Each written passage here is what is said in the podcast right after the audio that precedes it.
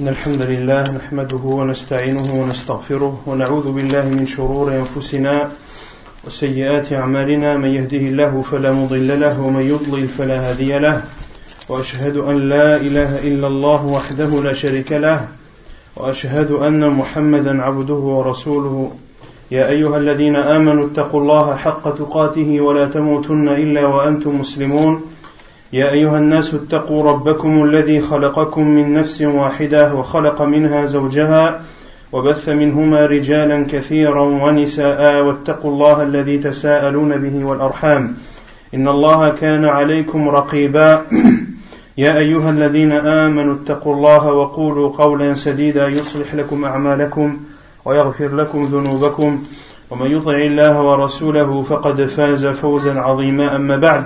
فإن خير الكلام كلام الله وخير الهدي هدي محمد صلى الله عليه وسلم وشر الأمور محدثاتها وكل محدثة بدعة وكل بدعة ضلالة وكل ضلالة في النار أما بعد Continuons l'explication du livre Al-Waji sur Fiqh Sunnati wal Kitab al-Aziz, l'essentiel dans la compréhension du Coran et de la Sunna du prophète sallallahu alayhi wa sallam.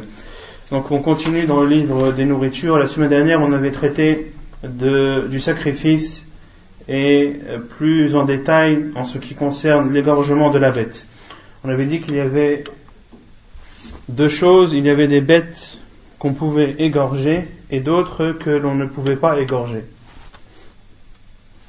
Au niveau des bêtes que l'on peut égorger, quelles sont les, différentes façons de sacrifier une bête, celles que l'on peut sacrifier?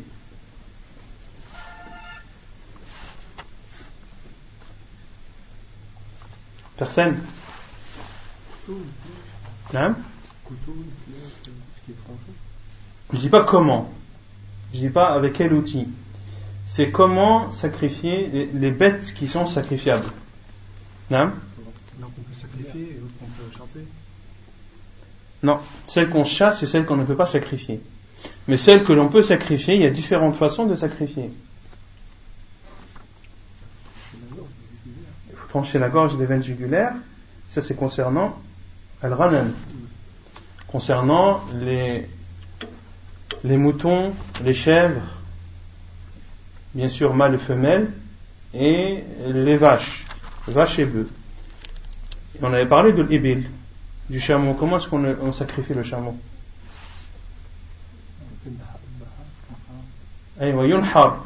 Comment est-ce qu'on fait le nahar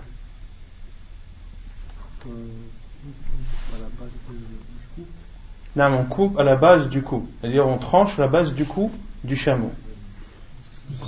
Ainsi a été rapporté la sunna du prophète sallallahu alayhi wa, alayhi wa sallam, euh, que à, à, son époque, les chameaux étaient, on leur plantait le couteau sur le côté droit et au niveau de la base du cou du chameau. Et euh, la sunna également, c'est d'attacher le pied gauche, d'attacher le pied gauche du chameau. Pourquoi? D'attacher les pattes. Enfin, quand on parle d'animaux, on parle de pattes. D'attacher les pattes gauches. Non Non? Non Non, le chameau, il doit être tué debout. Comme a dit Allah Et lorsqu'elle tombe sur le côté, autrement dit, si elle tombe sur le côté, c'est qu'elle a été sacrifiée debout. On avait vu ça ou pas dans le de... On attache les pattes gauche pour qu'elle puisse effectivement tomber sur le côté droit, sur le côté gauche à la fois, mais aussi pour que celui qui va lui porter le coup ne, ne soit pas en danger. Pourquoi? Car si le chameau tient sur la patte droite et que les pattes gauches sont, attachées, est-ce qu'elle pourra frapper celui qui veut l'égorger de sa patte droite? Elle peut ou pas? Non, car c'est son pied, c'est sa patte d'appui. Elle ne pourra pas. Or, si on attache le pied droit, elle peut. D'accord? Donc, euh, il y a deux raisons à cela. La première, c'est que pour ne pas que celui qui égorge euh, soit en danger qu'il se prenne un coup, un coup de patte. Et la deuxième chose, c'est pour que lorsque le coup lui sera porté, elle tombera sur le côté gauche. Donc ça, c'est concernant al Donc les bêtes qui sont sacrifiables, c'est-à-dire celles que l'on peut sacrifier, soit on égorge, c'est-à-dire qu'on coupe la veine jugulaire, et ceci autre que les chameaux. Quant aux chameaux, on fait ce qu'on appelle un nahar. Donc ça, c'est les, bêtes que l'on peut sacrifier. Celles que l'on ne peut pas sacrifier, qu'est-ce qu'on fait?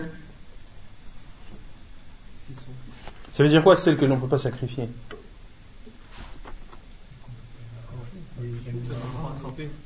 Non celle, dont on n'a pas la, celle dont on n'a pas la maîtrise.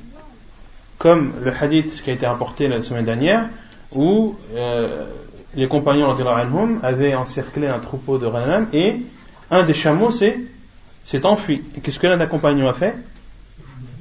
Il lui a tiré une flèche dessus.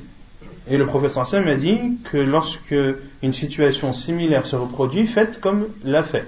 Comme il l'a fait, c'est-à-dire, vous pouvez, dans ce cas, euh, viser cet animal avec une flèche ou tout autre euh, instrument de chasse. Et le professeur sallam a dit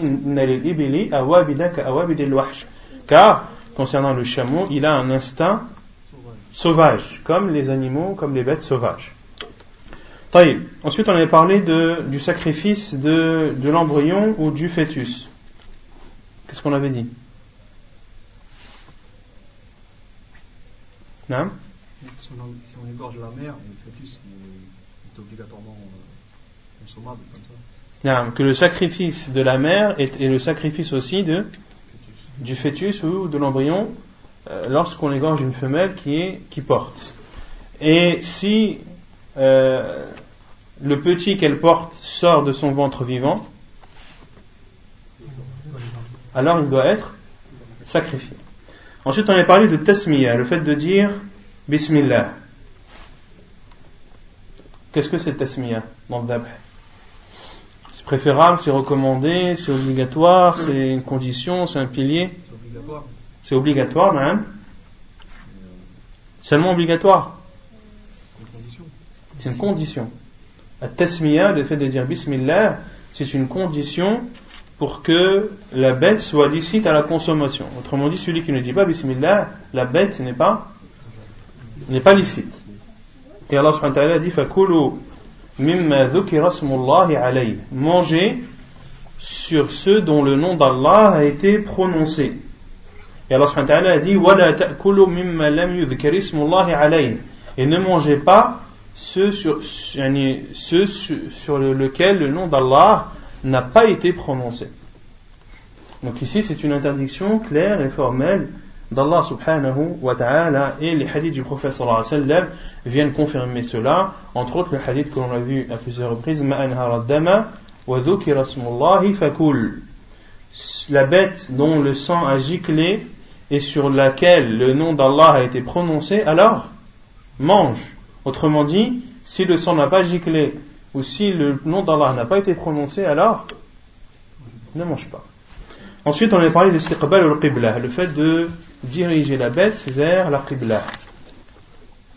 Est-ce que c'est une sunna ou pas? Quelle est la preuve?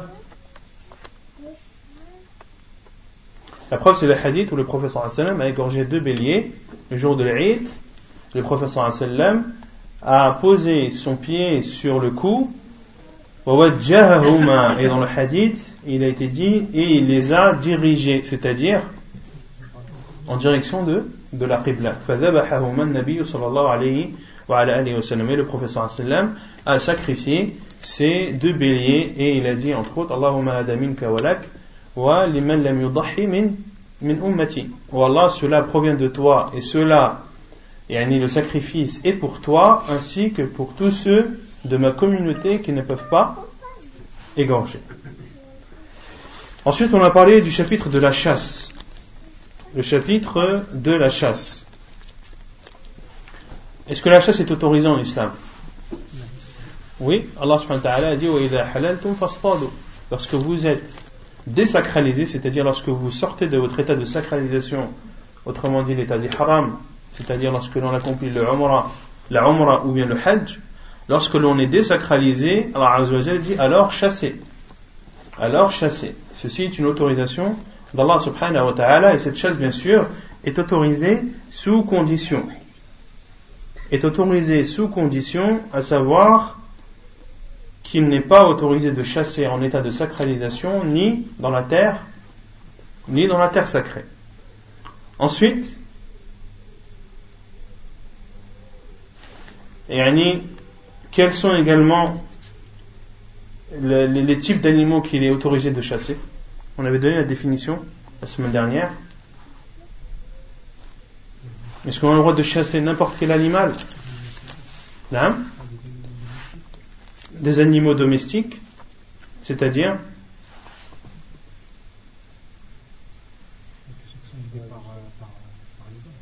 Non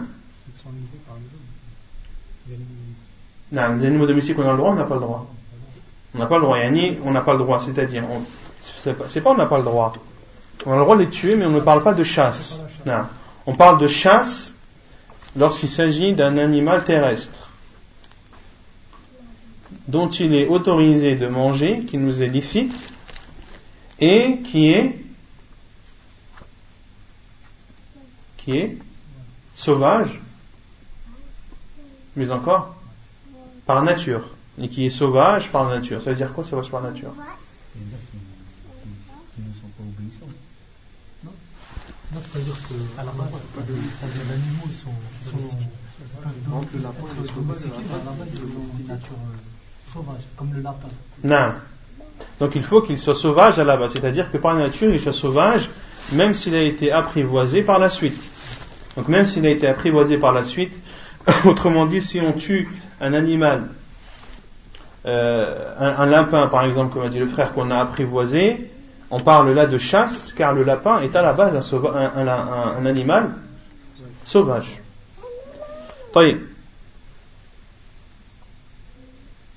Les moyens de chasse, avec quoi est-il autorisé de chasser? Non tous les instruments sont permis.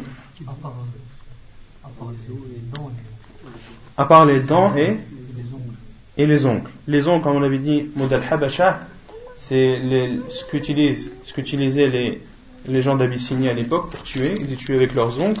Et quant aux dents, ce sont des os. Comme exemple, avec quoi on a le droit de chasser? Non? Des flèches, des lances, couteaux, comment? Épée, fusil. Fusil. Pourquoi le fusil c'est autorisé? Non La condition c'est quoi pour que euh, il faut que la peau soit transpercée et que l'objet se plante dans le corps, soit planté dans le corps. Ce sont les deux conditions. Et également, avec quoi il est autorisé de chasser? Les chiens. De chasse. Les carnassiers de chasse. D'accord?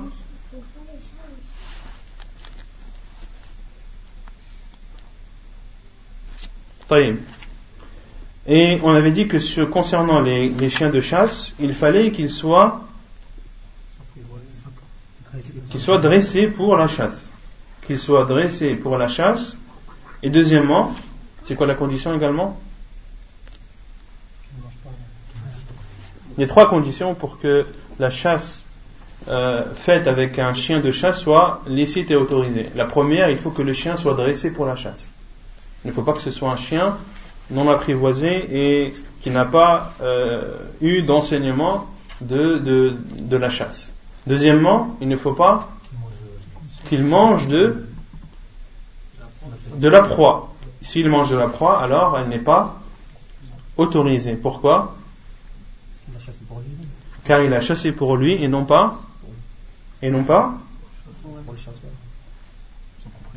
et non pas pour son propriétaire. Et Allah a dit mimma alaykum et mangez de ce que ces chiens ont capturé pour pour vous donc s'ils ont pris quelque chose qu'ils ont capturé pour eux, autrement, dit, si ce chien mange cette proie, c'est qu'il a, il a pris la proie pour, pour lui et non pas pour son maître. Et la troisième condition, c'est qu'il ne faut pas... Non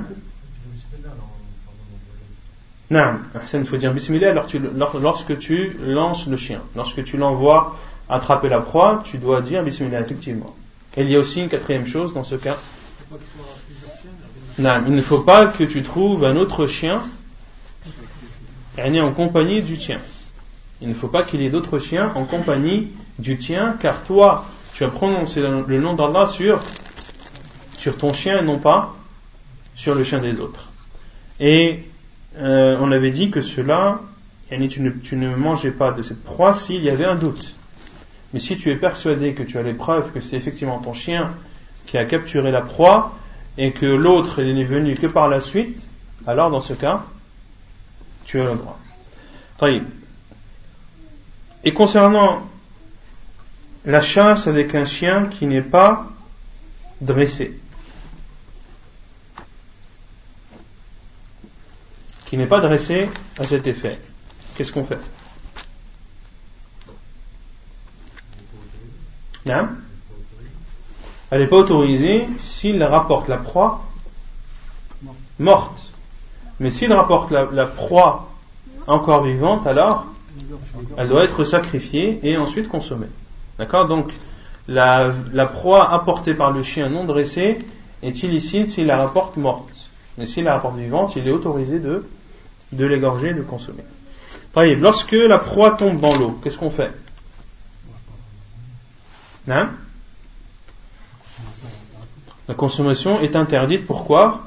Le professeur Sam l'a dit,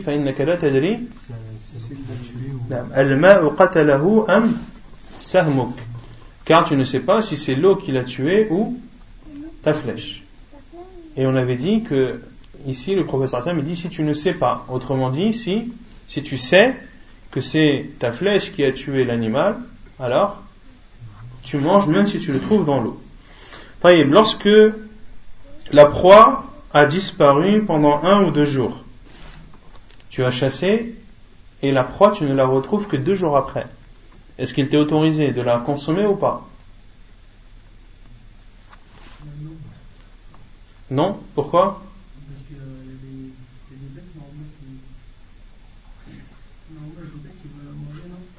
Non? Mais il y a d'autres bêtes qui ne peuvent pas la manger aussi. Tant qu'elle est consommable. Tant qu'elle n'est pas pourrie, Tant qu'elle est consommable, Tant qu'elle est consommable, tu peux la manger. Mais si, est-ce que c'est la seule condition? Deux ou trois jours? Et les deux ou trois jours, c'était un exemple cité dans le hadith. Il n'y a pas d'autres traces.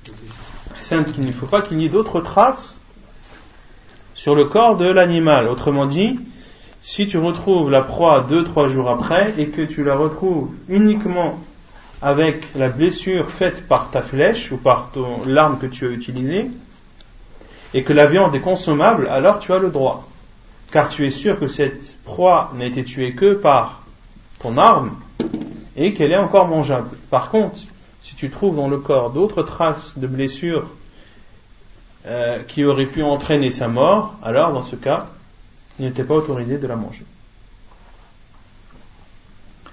طيب يقول المؤلف باب الأضحية Donc ensuite l'auteur parle de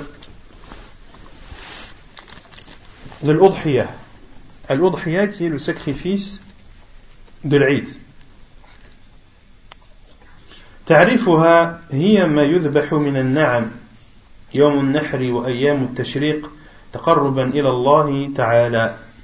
حكمها وهي واجبة على القادر عليها لقوله صلى الله عليه وسلم من كان له سعة ولم يضحي فلا يقربن مصلانا حديث حسن رواه ابن ماجه. ووجه الاستدلال به أنه لما نهى من كان ذا سعة عن قربان المصلى إذا لم يضحي دل على أنه ترك واجبا فكأنه لا فائدة في التقرب بالصلاة للعبد مع ترك هذا الواجب. عن مخفف بن سليم بن سليم قال كنا وقوفا عند النبي صلى الله عليه وسلم بعرفة فقال يا أيها الناس إن على كل أهل بيت في كل عام ضحية وعتيرة. أتدرون ما العتيرة؟ هي التي يسميها الناس الرجبية. وقد نسخت العتيرة بقوله صلى الله عليه وسلم لا فرع ولا عتيرة ونسخ العتيرة لا يستلزم نسخ الأضحية. وعن جندب بن سفيان البجلي قال شهدت النبي صلى الله عليه وسلم يوم النحر فقال من ذبح قبل أن يصلي فليعد مكانها أخرى ومن لم يذبح فليذبح وهو ظاهر في الوجوب لا سيما في الأمر بالإعادة السيل الجرار بتصرف طيب donc l'udhiyah qui est le sacrifice le jour de l'Eid il y a une différence entre al-udhiyah et al-hadi quelle est cette différence al-hadi c'est quoi le hadi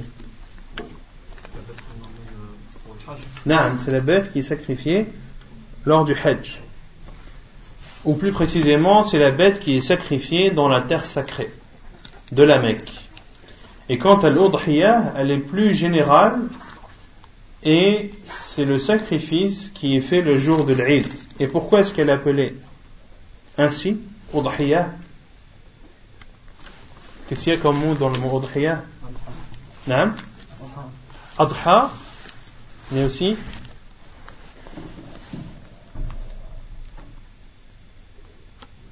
Duha. Et Duha c'est? C'est?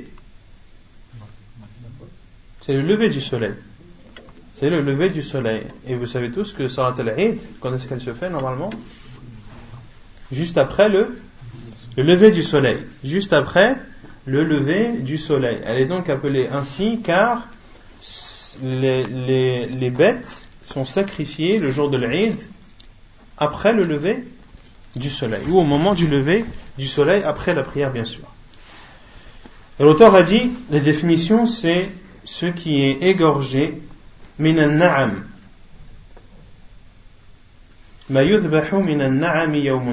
C'est ce qui est égorgé parmi al-na'am. Qu'est-ce que al-na'am Al-na'am c'est les bestiaux. Et dedans sont inclus les ovins et, les bovins. Et les chameaux entrent dans quoi? Na'am? Al-Ibn Na'am, ça entre dans quoi? Dans les ovins ou dans les bovins? Dans aucun des deux. Donc c'est les ovins, les bovins plus les les camélés camélidés. Donc les camélidés qui englobent à la fois les chamelles et, les chameaux. Donc lorsqu'on parle d'un animal, lorsque l'on dit mouton ou brebis, lorsque l'on dit chèvre ou bouc, euh, lorsque l'on dit mouton ou chèvre, il faut comprendre les deux. Il faut comprendre le, le mâle comme la femelle. Donc c'est les bêtes qui sont sacrifiées parmi un na'am le jour de Naha, le jour du sacrifice, c'est-à-dire Yawmul Eid al-Adha, ou Ayyamul Tashriq, et également les jours de Tashriq, qui sont les, les trois jours qui suivent le jour de l'Eid. Taqarruban ila Allah ta'ala, et ceci en guise d'adoration à Allah subhanahu wa ta'ala. C'est la définition de l'udhiyah. Hukmuha, son jugement. Elle est obligatoire pour celui qui a la possibilité de le faire. La, parole, la preuve est la parole du prophète celui qui a une aisance et qui ne n'égorge pas ou qui ne sacrifie pas, qui n'approche pas notre lieu de prière. Moi, je voulais citer de l'âme Et on comprend de ce hadith que lorsque le prophète sallam a interdit celui qui a de l'aisance, c'est-à-dire celui qui a la possibilité financière d'acheter euh, une bête à égorger le jour de l'Eid, le prophète sallam a interdit à celui qui a une aisance d'égorger et qui ne l'a pas fait d'approcher le lieu de prière. Cela prouve que cette personne a laissé quelque chose d'obligatoire et qu'il n'y a pas de bénéfice à s'approcher de la prière pour, pour un serviteur qui a délaissé cette obligation. Et selon Mirfat ibn Sulaim, il dit nous étions debout à proximité du prophète sallallahu alayhi wa sallam le jour de Arafat. Et il a dit Ô vous les gens, il incombe à chaque famille chaque année wa atira. Une udhiya et une atira. Et le professeur Hassan a dit Savez-vous ce qu'est al.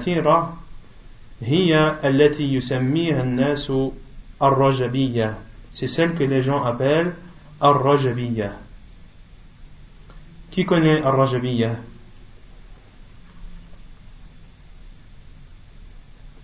Rajabiyya, c'était euh, un sacrifice qui était fait le premier jour de Rajab ou bien le premier vendredi de Rajab. Les gens sacrifient une bête le premier jour de Rajab ou le premier vendredi de Rajab et ceci en guise d'adoration à Allah subhanahu wa ta'ala. Mais, comme l'a dit l'auteur, mais al-atira a été abrogée elle a été abrogée dans un autre hadith authentique rapporté par Al-Bukhari Muslim où le prophète sallallahu alayhi wa sallam a dit La fara'a wa la atira. La fara'a wa la atira.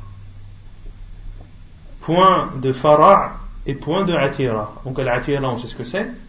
C'est le fait d'égorger une bête le jour, le premier jour de Rajab ou le premier vendredi. C'est ce qui est connu chez les gens sous, sous le nom de Ar-Rajabiyya.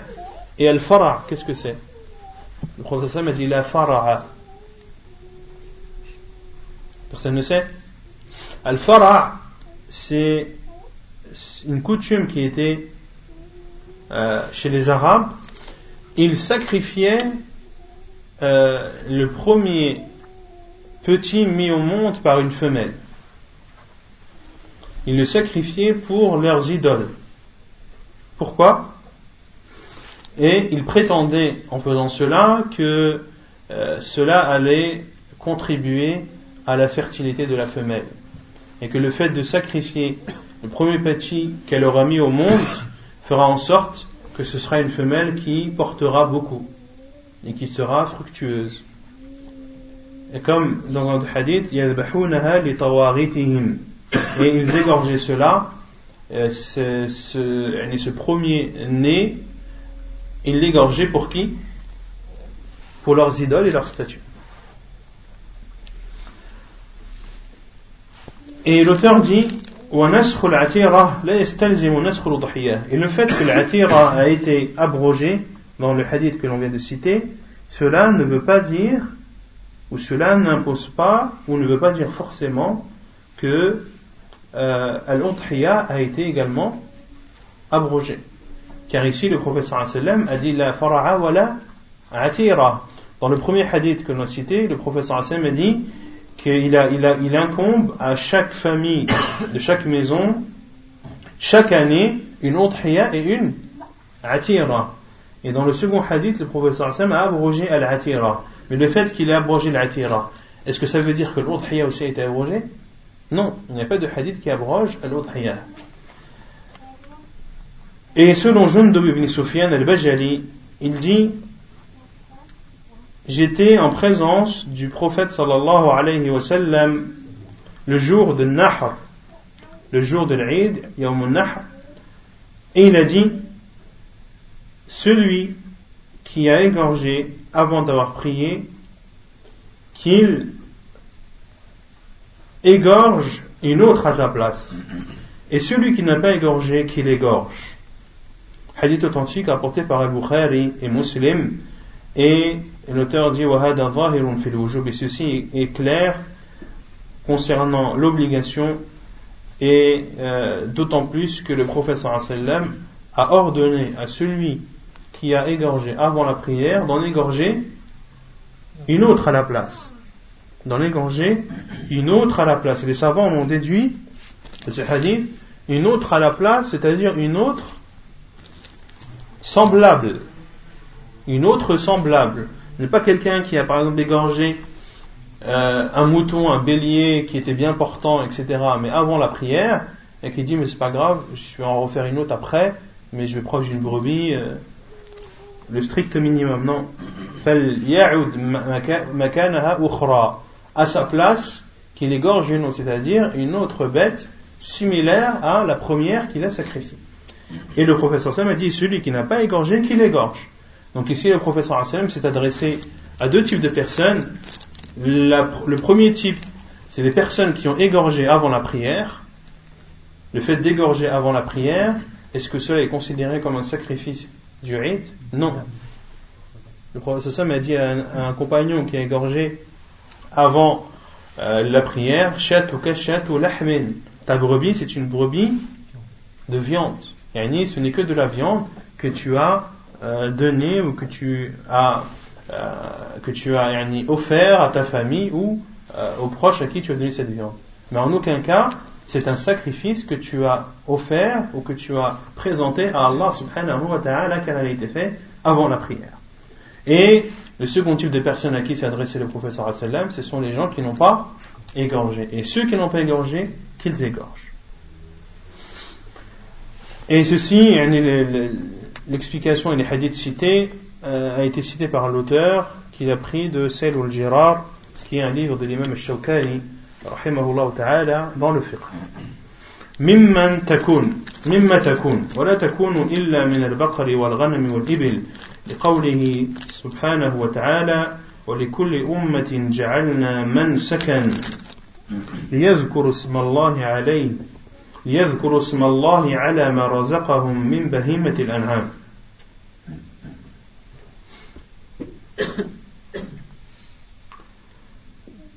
Et comme on l'a dit, al doit être, ne peut être que soit des vaches, ou bien des ovins, ou bien des chameaux et chamelles. La preuve est la parole d'Allah Azzawajal, et à chaque communauté, nous avons assigné un rite officiel Man Et quel est ce rite Le sacrifice. Le rite du sacrifice est d'écouler le sang de la bête. afin qu'il prononce le nom d'Allah afin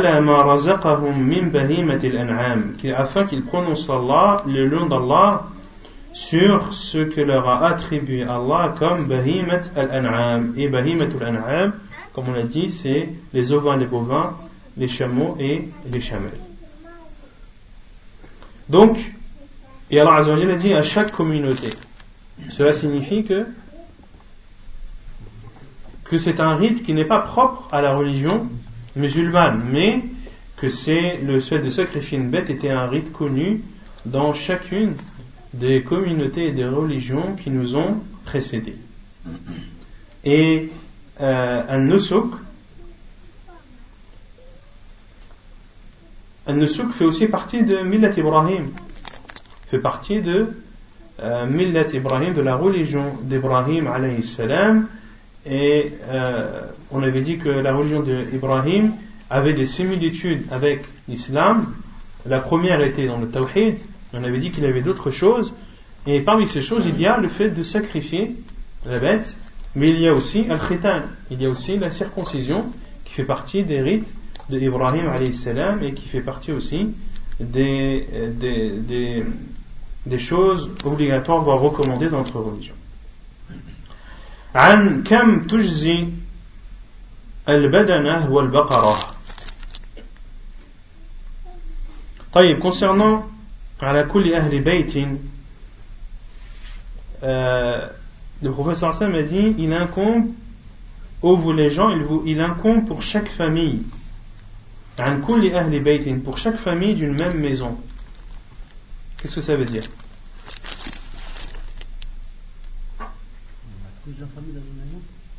Non Chaque famille d'une même maison. Les savants ont dit que tu dois sacrifier une bête pour chaque famille qui vit et qui mange sous le même toit. Autrement dit, si euh, un enfant, par exemple, habite à l'extérieur du domicile familial, est-ce que le sacrifice de son père sera un sacrifice pour lui? Non, car il ne vit pas sur le même toit et il ne mange pas le même repas. Et il ne mange pas le même repas.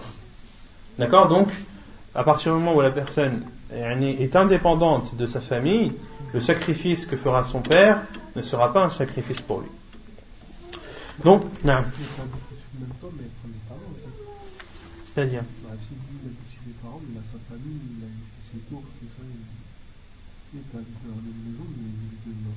Mais est-ce qu'il mange le même repas? Est-ce qu'il mange le même repas? S'il mange le même repas, alors oui. S'il ne mange pas le même repas, alors chacun doit faire son sacrifice Même s'ils sont sur le même toit. Les savants donnent deux conditions, être sur le même toit et manger le même repas.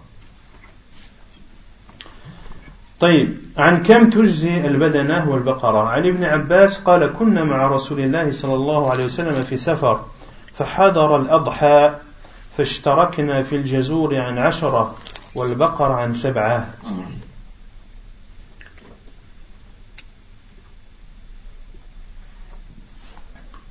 يعني عن كم تجزي البدنة والبقرة la, la, la vache euh, ou le chameau, la chamelle et la vache ou le, ou le bœuf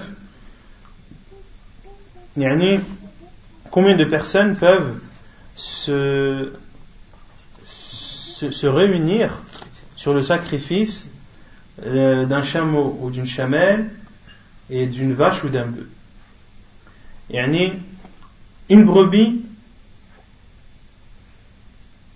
euh, vaut pour une famille. Il y a un père de famille, lorsqu'il sacrifie une brebis ou un mouton le jour de l'Aïd, il a fait le, son devoir vis-à-vis de lui et, et de sa famille. Comme on l'a dit, ce, celle qui vivent, elle sa famille qui vit sur le même toit et qui mange le, le même repas. Et donc, un, une, une, brebis ou un mouton vaut pour une famille. Et une vache et un, un chameau valent pour combien C'est pour la vache folle, ça يعني سورة عبد الله ibn Abbas, il dit nous étions avec le professeur Hassan en voyage. فحضر الأضحى. Al-Adha est venu C'est-à-dire à l'adha.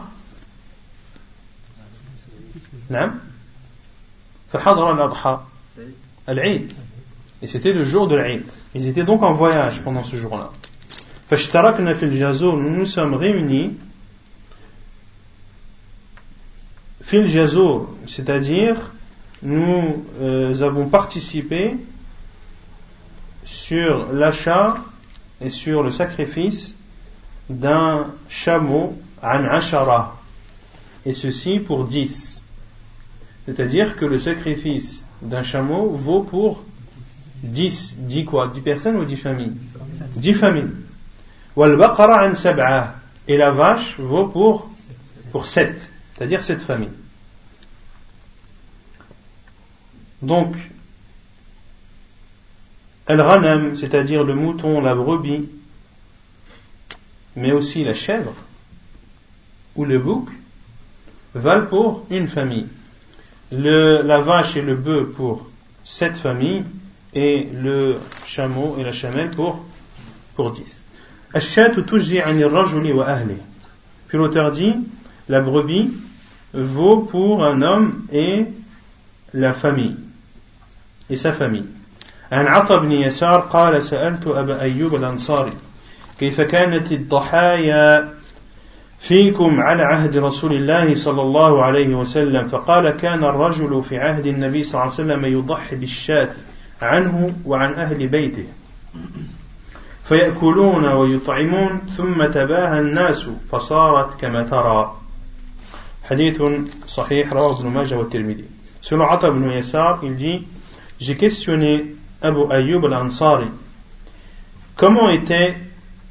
Les, les bêtes sacrifiées au temps du prophète sallallahu alayhi wa, alayhi wa sallam. Il a dit, c'est-à-dire, Abu Ayyub al-Ansari, l'homme, au temps du prophète sallallahu alayhi wa sallam, égorgeait une brebis, bishat. Et Ashat, les savants disent, lorsqu'elle est dite comme cela, elle englobe à la fois le mouton la brebis, la chèvre et, le bouc. Il égorgeait une brebis pour lui et pour la, sa famille habitant dans sa maison. Ils en mangeaient et en donnaient à manger. C'est-à-dire qu'ils mangeaient de cette, de cette brebis et donnaient en sadaqa. Puis les gens se sont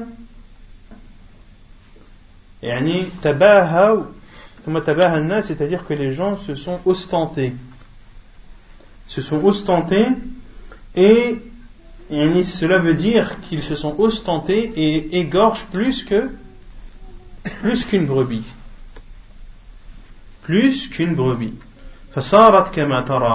et c'est ce qui explique la situation que tu vois autrement dit on comprend que après la mort du prophète les gens ne se contentaient plus de, de sacrifier une brebis le jour de l'Aïd, mais en sacrifiaient beaucoup.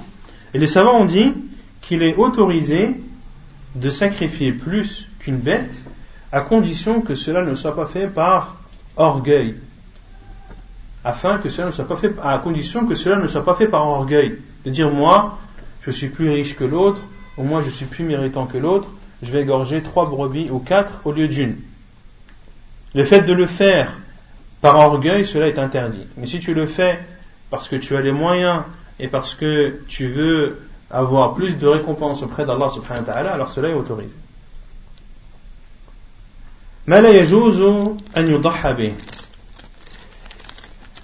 Les animaux qu'il est interdit de sacrifier.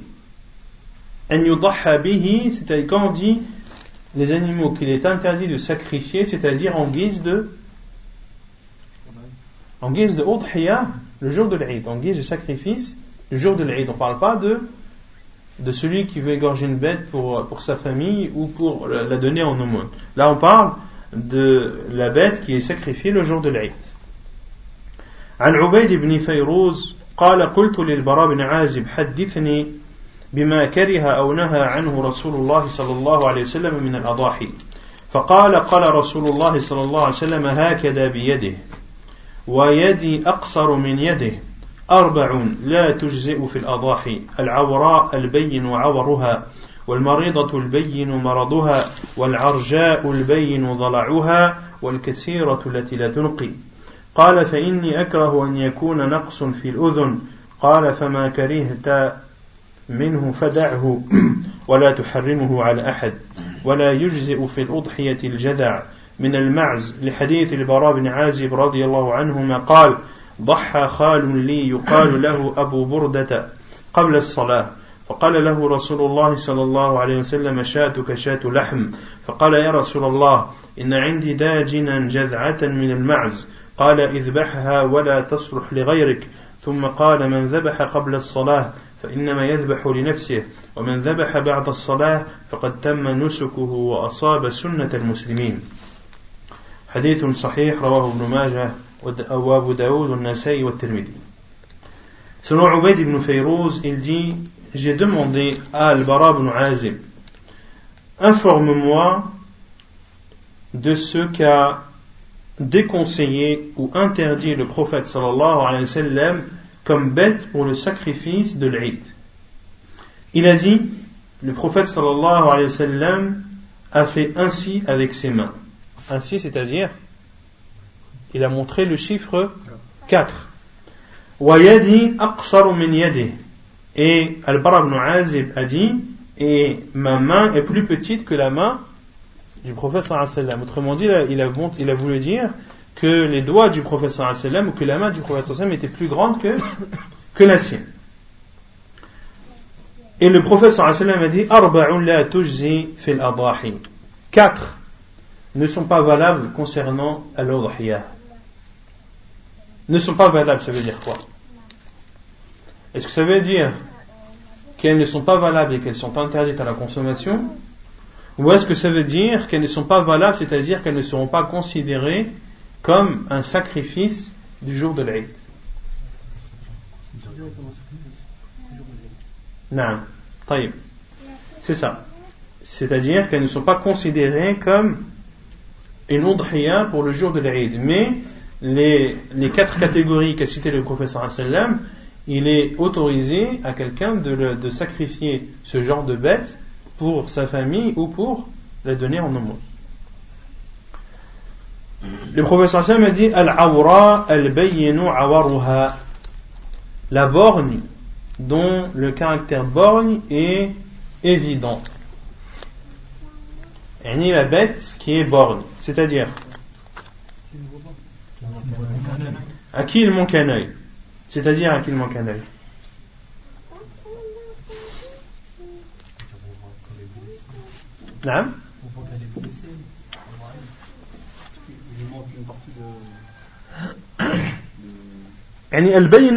Comment est-ce qu'on sait qu'une brebis, par exemple, est borne?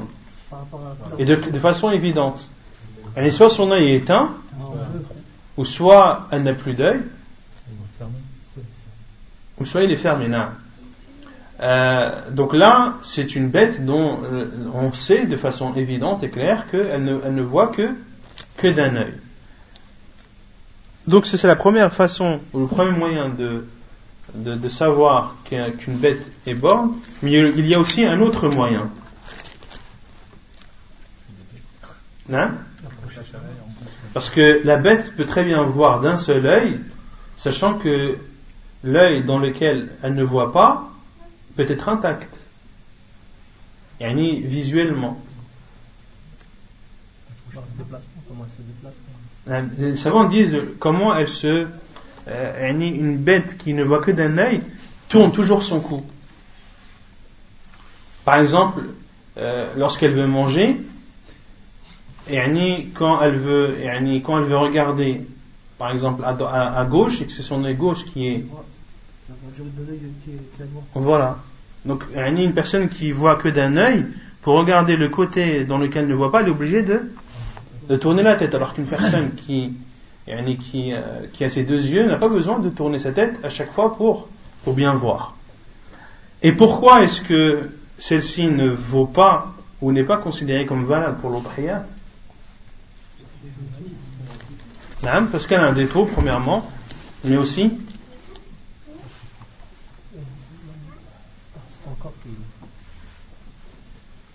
Parce que ce sera une bête qui ne mange pas bien. Ce sera une bête qui ne mange pas bien car si elle mange, elle ne pourra pas manger comme les autres bêtes qui voient mieux qu'elle. D'accord? Et dans un pâturage, cette bête, elle y passera sûrement euh, à côté de beaucoup de nourriture.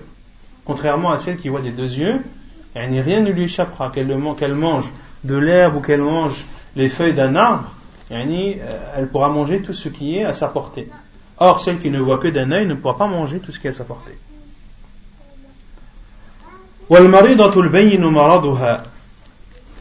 Et la malade dont la maladie est claire et évidente. Comment est-ce qu'on peut reconnaître un animal malade? Hein? Si boîte, ça c'est le, c'est une autre, c'est un, un, autre type qu'a cité le professeur. Ça aussi c'est un autre type qu'a cité le professeur. Et une, une, une bête malade.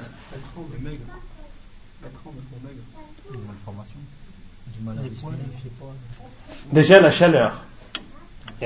C'est une bête qui, euh, qui est chaude, elle a de la fièvre. On peut reconnaître une bête malade à, à sa fièvre. On peut aussi la reconnaître lorsqu'elle ne mange pas beaucoup. Une bête qui ne mange pas beaucoup est une bête qui est, qui est malade. Il y a également ce qui peut apparaître de son corps.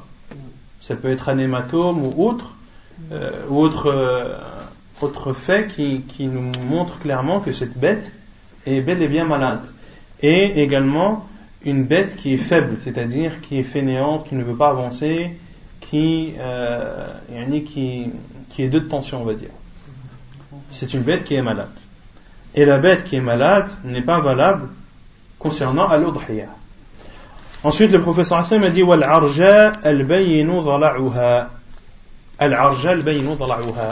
C'est-à-dire celle qui boite. La bête qui boite et dont le caractère boiteux est, est visible. Est visible. Et les savants ont dit que pour reconnaître où la, la bête qui boite, qui n'est pas valable pour l'autre c'est celle qui ne peut pas marcher avec celle qui ne boite pas. Et ici, elle boite un petit peu, mais que le fait qu'elle boite ne l'empêche pas de marcher et de suivre les autres bêtes qui, elles, sont saines, alors il est autorisé. Par contre, si elle est toujours derrière, et si elle doit fournir plus d'efforts pour euh, marcher et être au même niveau, alors elle n'est pas autorisée concernant al-udhiyah.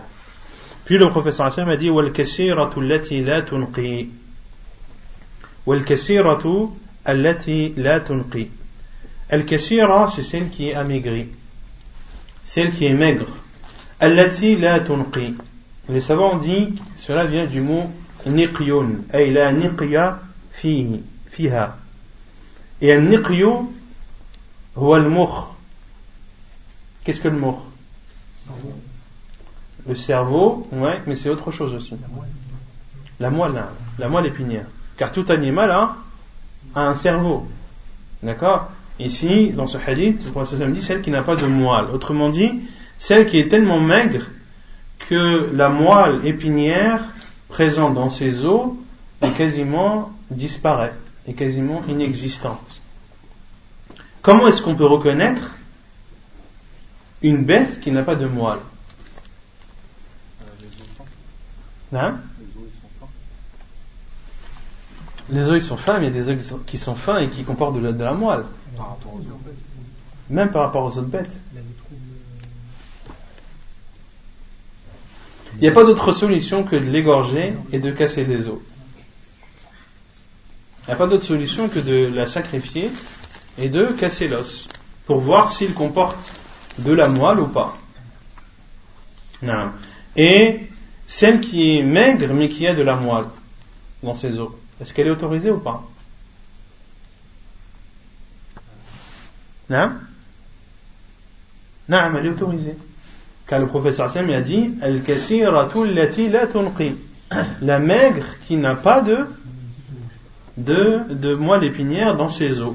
Donc, ce sont deux conditions. Lorsque l'une des deux n'est pas présente, cette bête est autorisée ou est valable concernant l'autre Et celle qui est bien portante mais qui n'a pas de moelle. Est-ce que c'est possible déjà Qu'une bête soit bien portante et qu'elle n'a pas de moelle? Si, c'est possible. Les savants disent c'est possible. Celle qui, euh, par exemple, celle que l'on goinfre, celle que l'on donne à manger de, en grande quantité et qui grossissent, mais la moelle épinière n'a pas, n'a pas eu le temps de, de s'imprégner dans, dans les os. La, viande, la viande est effectivement recouverte de graisse, elle est bien importante, mais les os ne sont pas imprégnés de, de moelle. Donc il est possible qu'une bête soit bien portante, mais ne comporte pas de moelle. Et bon, ça c'est bien sûr beaucoup plus rare. Puis, euh, Al-Bara ibn Azib, ou plutôt, euh, Al-Bara ibn Azib a dit, عفوا عبيد بن فيروز a dit فإني يكره أن يكون نقص في الأذن Quant à moi, je déteste lorsqu'il lui manque quelque chose ou lorsqu'il lui manque un bout d'oreille. Et euh, Al-Bara ibn Azim lui a dit Ce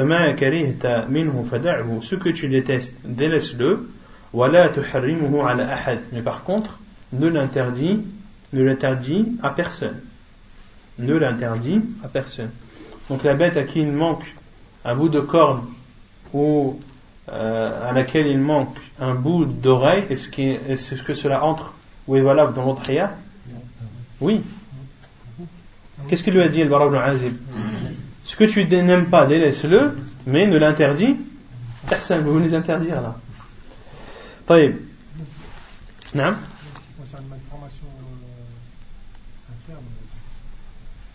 Non. Non. Les, les quatre, c'est vraiment les quatre euh, catégories qu'a cité le prophète sallallahu alayhi wa sallam. Il n'y en a pas cinq, il y en a quatre. Mais ça rentre dans la catégorie de l'accord, une formation Non, une malformation interne, c'est pas quelque chose qui interdit la. Non. طيب ولا يجزي puis l'auteur dit ولا يجزي في الأضحية الجذع من المعز et n'est pas valable concernant l'udhiya al-jad'u min al-ma'z qu'est-ce que le jad'a al-jad'u min al-ma'z al-jad'u les savants disent c'est la bête qui a entre 6 mois et 1 an. Qui a plus de 6 mois et moins de de 1 an. Donc la chèvre ou le bouc qui a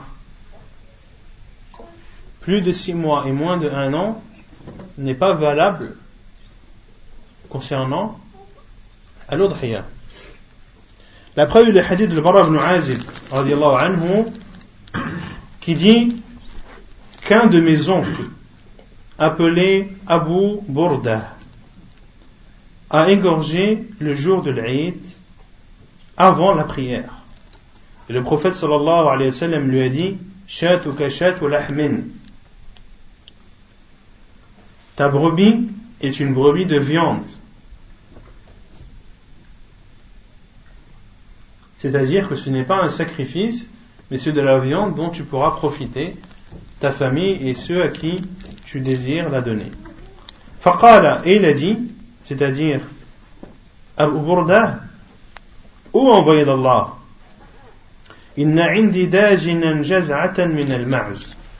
j'ai une chèvre qui a entre 6 mois et 1 an dajinan. Et c'est une chèvre que, euh, qui reste dans la, maison, qu'il élève directement dans sa maison. Autrement dit, qu'il ne mange pas dans, dans les pâturages. Et le professeur Hassan lui a dit, égorge-la. égorge-la et cela ne vaut que pour toi.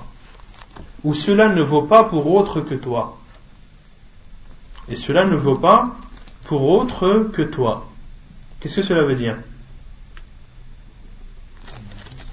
Hein? C'est-à-dire que c'est une dérogation que lui a fait le prophète à lui seul, à lui spécifiquement à lui spécifiquement. Dans d'autres hadiths, la spécification est beaucoup plus claire que, et, que cela est propre à toi, ou cela n'appartient pas à autre que toi. Puis le professeur Hassan a dit Celui qui égorge avant la prière, il a alors égorgé pour lui. Et celui qui égorge après la prière, il a alors accompli son sacrifice et a fait ou a pratiqué la sunna des musulmans et à pratiquer la sunna des musulmans.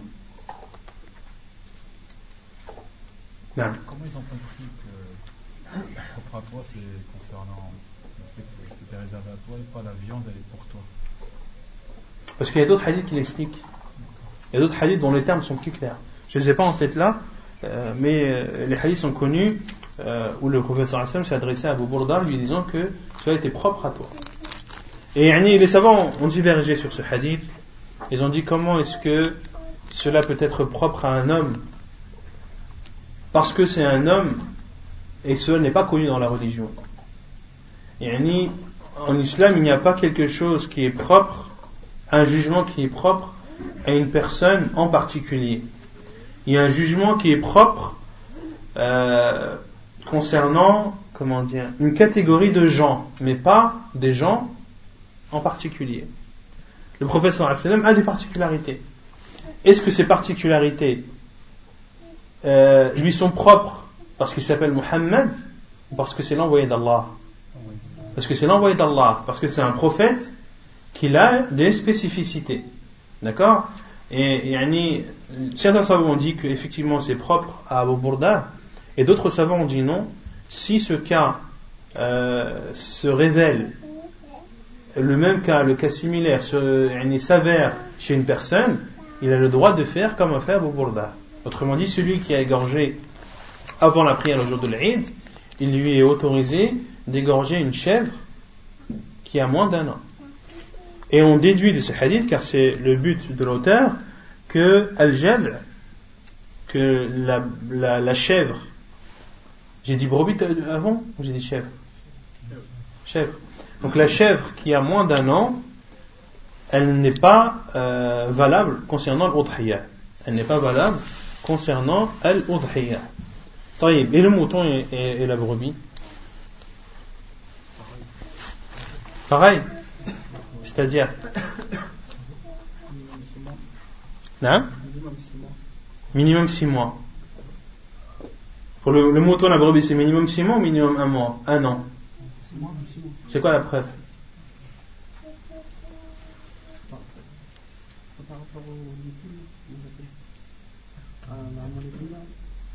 Non. Il n'y a rien qui dit qu'il faut qu'elle ait plus de 6 mois. Donc dans ce cas-là, on peut l'égorger à, à deux, jours alors. Non, il y a des hadiths. faut pas, faut pas inventer les choses. Il y a un hadith où le professeur Hassan a dit La tadbahu illa musinna illa an ya'sura alaykum fatadbahu jad'atan min ad-da'n. Yani c'est un hadith que l'auteur n'a pas cité. Euh, mais il y a un hadith où le prophète a dit N'égorge qu'une moussine. La tadbahu, il n'égorgeait qu'une moussine. La tadbahu, c'est-à-dire n'égorgez pas, ou n'égorgez, c'est-à-dire le jour de l'Aïd en tant que sacrifice du jour de l'Eid. Illa moussinna. Et al moussinna, les savants ont dit, c'est concernant Abdan et al-ma'z, un an. Celle qui a un an. Al-ma'z, et al-da'n, quand on dit al-da'n, c'est le mouton et la brebis, et quand on dit al-ma'z, c'est le chèvre, la chèvre et, et le bouc. Donc la chèvre et le bouc doivent avoir au minimum un an. Et si on suit ce hadith, également le mouton et, et la brebis. Concernant la vache, c'est combien?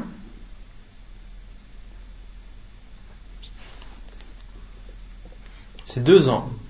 La vache et le bœuf, al-musinna, c'est deux ans. Et al-ibil,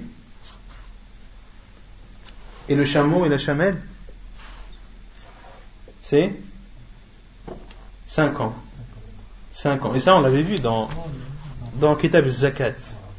Dans Kitab Zakat, on a vu que le moussin pour la, pour la, la vache et, et, le, bœuf, c'était 2 ans. Donc, ça, c'est la base. La base, c'est que ces animaux doivent avoir un an, en fonction de la catégorie de l'animal, un an, ou bien deux ans, ou bien, ou bien cinq ans. Et le professeur Hassan m'a dit, Illa an alaykum, sauf si vous avez du mal alors égorgez al-jad'a parmi ad-da'n. Et ad-da'n, c'est le mouton ou, ou la brebis. Et si cela vous est difficile, alors égorgez parmi les brebis ou les moutons celles qui ont plus de six mois. Plus de six mois. Donc ici, il y a une dérogation, et cette dérogation s'applique à aux moutons et et à la brebis. Est-ce que celui qui ne peut pas a le droit d'égorger euh, al par exemple, concernant euh, le, la vache? Non. La vache, le minimum, c'est deux ans, c'est pas moins. Le minimum pour le, c'est cinq ans et pas moins.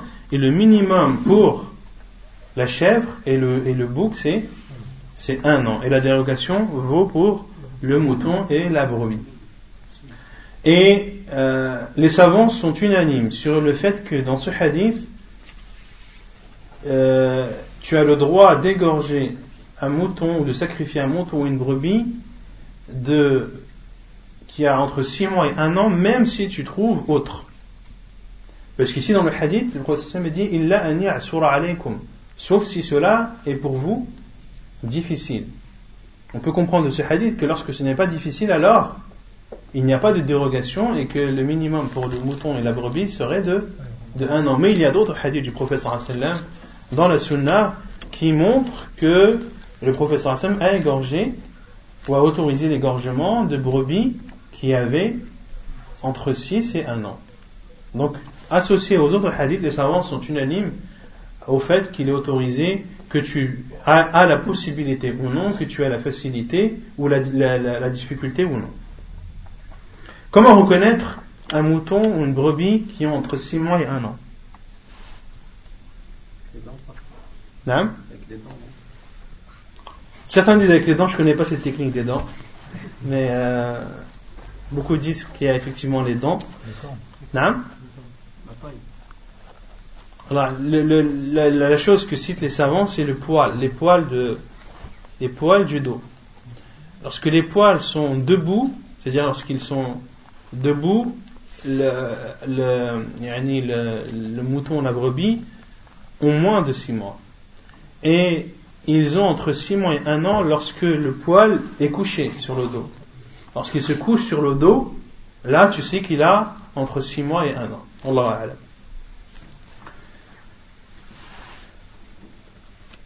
Plus de questions sur ça نكتفي بهذا القدر سبحانك اللهم وبحمدك أشهد أن لا إله إلا أنت أستغفرك وأتوب إليك. La semaine prochaine, Inch'Allah, on terminera avec كتاب باب العقيدة.